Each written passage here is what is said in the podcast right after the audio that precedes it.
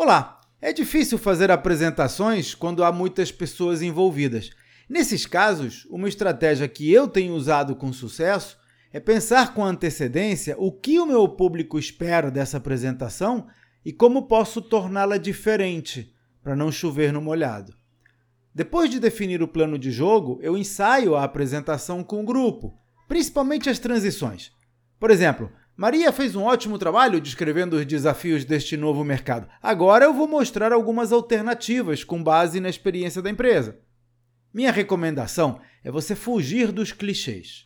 Leve a sua personalidade para a apresentação. Histórias pessoais são uma ótima maneira de se conectar com a audiência e conquistar a sua atenção. Esse é um dos temas que abordo no desafio Empresa Vendável. Três dias inteiros dedicados a transformar o seu negócio numa máquina de lucratividade.